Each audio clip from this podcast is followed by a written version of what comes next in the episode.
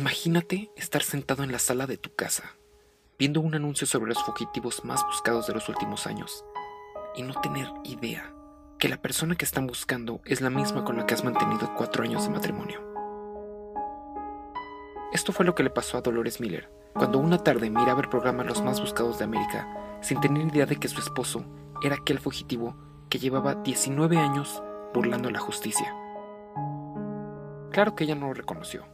Para ella, él era Bob Clark, un hombre que conoció en la iglesia. Tiempo después, Dolores se daría cuenta que había pasado 1460 noches durmiendo con un asesino. Esto es Buenas Personas. Empecemos por el principio. Antes de ser un fugitivo, Bob Clark se llamaba John Emil List. Era un hombre que vivía en Westfield, New Jersey. Tenía dos hijos, Patricia de 16 años y Frederick de 13. La madre de los niños se llamaba Helen, y con ellos vivía la madre de John, Alma, de 84 años, en la mansión más bonita de todo el vecindario. La casa contaba con 19 habitaciones, grandes ventanales, y un enorme salón de baile con un increíble techo de vidrio que permitía llenar el salón con la luz del sol. El 9 de noviembre de 1971, todo cambiaría para la familia List, ya que ese sería el día en que John agarraría un revólver calibre .22 para asesinar a todos los habitantes de la mansión.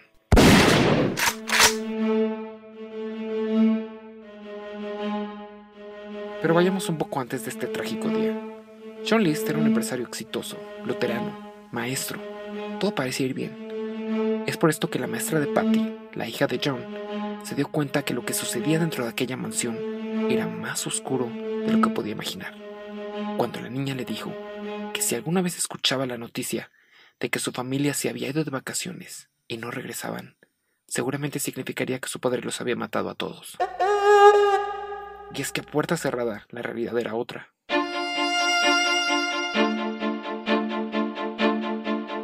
Helen, la esposa y madre de familia, no solo había convencido con engaños a John de casarse con ella, fingiendo un embarazo, sino que jamás le reveló que tenía sífilis, una condición que con el tiempo empeoró y mezclado con su alcoholismo la transformó, según testimonios, en una esposa paranoica que abusaba verbalmente de John y lo humillaba públicamente. Helen también fue uno de los motivos por los que vivían en aquella mansión, ya que presionaba a su marido para tener una vida llena de lujos y excesos. Por otro lado, John, a pesar de ser un empresario exitoso, no era bueno manteniendo empleos por largos periodos de tiempo, por lo que cambiaba de trabajo constantemente. Pero a pesar de esto, la noticia de ser despedido del banco Jersey City Bank lo llevó a una depresión muy profunda. Temeroso de que su familia se enterara de esto, pretendía todas las mañanas salir al trabajo, cuando en realidad se quedaba en la estación de tren en búsqueda de un nuevo empleo. En esa temporada robó dinero de la cuenta bancaria de su madre para poder seguir pagando los gastos diarios. Cuando el dinero empezó a escasear, John tomó una drástica decisión. Sabía que si su esposa se enteraba de su situación financiera, se volvería loca al darse cuenta que ya no podría pagar la hipoteca de su enorme mansión. Además, la pérdida de sus bienes sería una humillación pública a la que John no pensaba someter a su familia. Tenía que evitarles vivir esta terrible situación. Fue entonces cuando llegó el 9 de noviembre de 1971. La mañana de este día, cuando sus hijos se encontraron en la escuela, John se levantó de la cama, tomó su pistola y se dirigió a su esposa Helen. Y sin que ella pudiera darse cuenta, le disparó en la nuca quitándole la vida. Después fue a la planta baja donde se encontraba su madre de 84 años y volvió a disparar. Solo que esta vez lo hizo de frente. La bala terminó en la cara de su madre, justo debajo de su ojo izquierdo. Después de esto, John se dirigió al banco para vaciar la cuenta de su madre. Al regresar a casa, empezó a hacer llamadas. Canceló el periódico. Canceló la entrega de leche avisó al correo que detuvieran toda su correspondencia hasta nuevo aviso.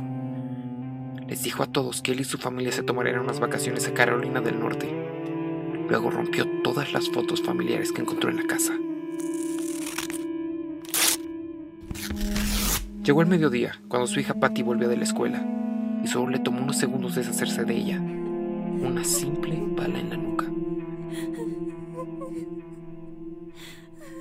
Ya solo faltaba el pequeño Frederick, pero él tenía un partido de soccer en la escuela, así que John fue a observarlo jugar, para después traerlo a casa, donde le propinó 10 balazos en la cara y el pecho.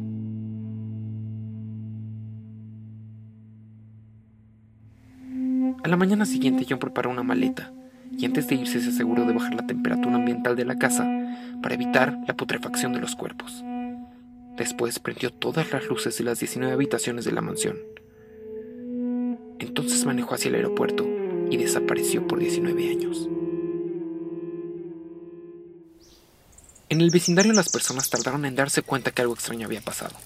Como la familia List era muy recluida, los vecinos tardaron en darse cuenta que no había movimiento en la casa. Su preocupación empezó cuando notaron que las luces siempre estaban prendidas.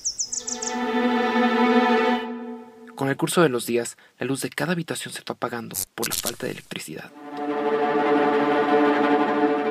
Esto incrementó el aura de misterio que rodeaba la enorme mansión. A los 30 días, la maestra de Patty comenzó a alertar a la policía y a los vecinos para que fueran a revisar a la familia List. Fue ahí cuando un grupo de oficiales decidió entrar a la mansión por medio de una ventana. Cuando lograron abrirla, los golpeó el característico olor a muerte. Un olor inconfundible putrefacción inundaba la casa, y como si esto fuera poco, se escuchaba una misteriosa música de órgano que John se encargó de dejar puesta de una forma que se repitiera constantemente. Cuando inspeccionaron la mansión, encontraron en el salón de baile los cuerpos de Helen y los dos hijos acompañados de una carta escrita por John, donde narraba los motivos de los asesinatos. Decía que el mundo era un lugar impuro y que quería sacar a su familia de él como una forma de protegerlos. En la carta también mencionaba que pensó en suicidarse, pero como buen cristiano, sabía que el suicidio era un acto imperdonable. La carta tenía un último renglón donde decía que el cuerpo de su madre lo había dejado en el sótano porque era muy pesado para subirlo al salón de baile.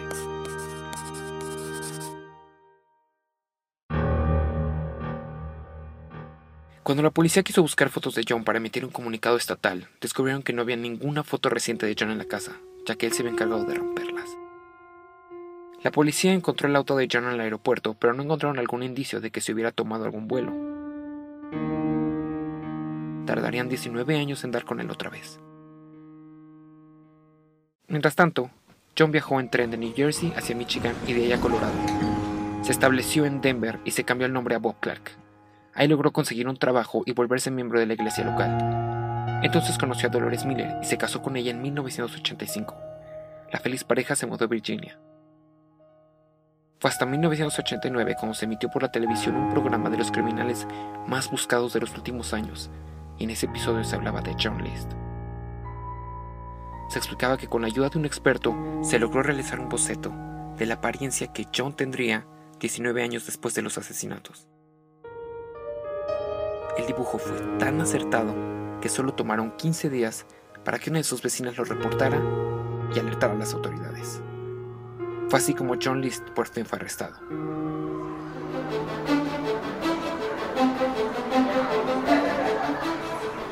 Juicio de John reveló los motivos que le orillaron a matar a su familia. Habló del maltrato que recibió de niño y el abuso que su esposa le daba.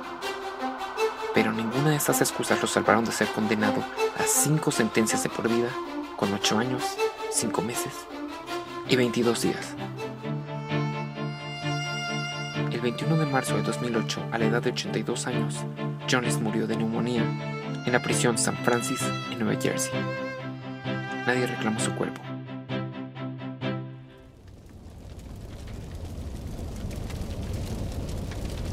La mansión de John List fue quemada en su totalidad, diez meses después de que los asesinatos fueran cometidos.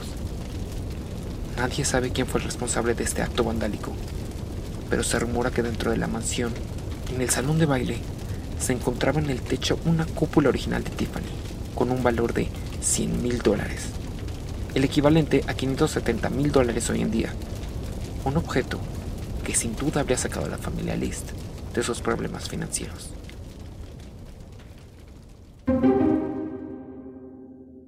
Esto fue Buenas Personas.